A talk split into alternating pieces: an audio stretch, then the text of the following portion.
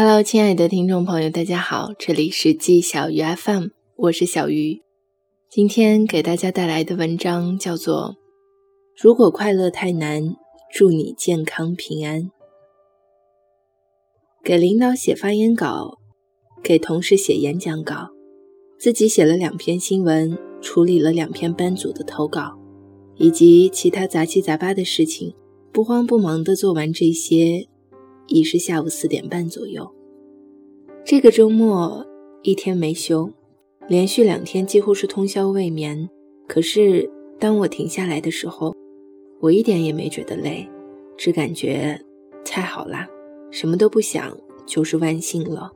总算没有精神恍惚地度过这大半天。打开手机刷了一下微博，先是看到某韩国女明星申告死亡待确认的消息。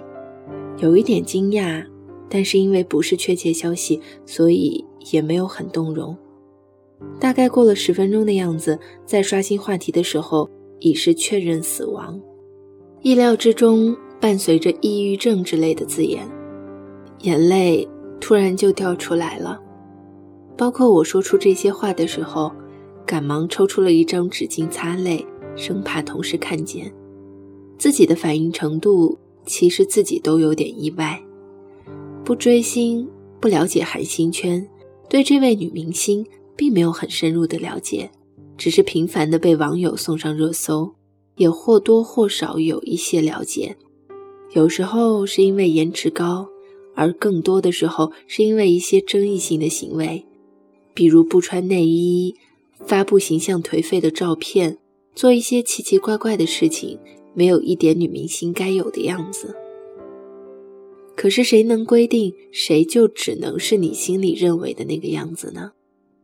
那时候也不会觉得对她反感，只是会去揣测，这样一个美丽的女孩子，偏偏要做着和大家期待的样子不太吻合的事，她内心一定也很挣扎，很痛苦吧？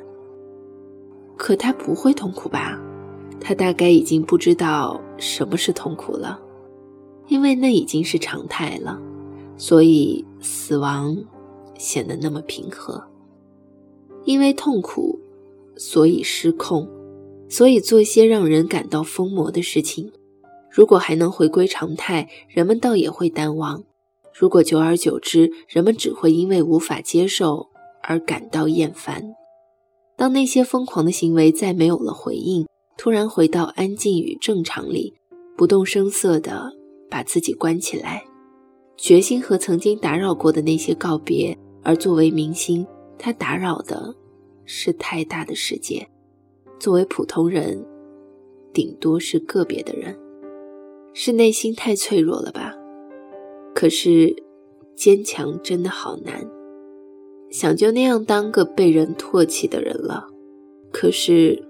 不会被允许，所以就让他疯癫吧。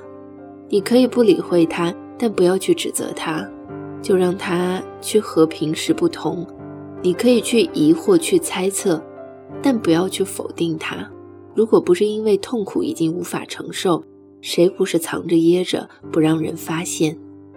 能惊动你的那些，可能只是外露的岛，沉溺在痛苦的深海里的。还有庞大的根基，这样强烈的共鸣和共情，是不是该怀疑自己的心理问题？才不会啦！我顶多是一棵海草，而不是一座海岛，露出来的也有一些，藏着的也没有那么磅礴。只是进来也会听到，这不像你啊！原来你并没有那么酷的声音。我笑了笑自己，是啊。哭有固定的样子吗？哭就是因为不设限，他才哭。打死了不哭，可真酷。那我想哭就哭，还可劲儿哭，我就不酷了吗？啥都不放在心上，看起来可真酷。那我就要放在心尖尖上，可劲儿执拗，就不酷了吗？你觉得我说的是不是挺有道理？那我说你这个人真是没点儿立场，别人说啥就是啥啦。坦诚面对真实的自己，才是酷的前提。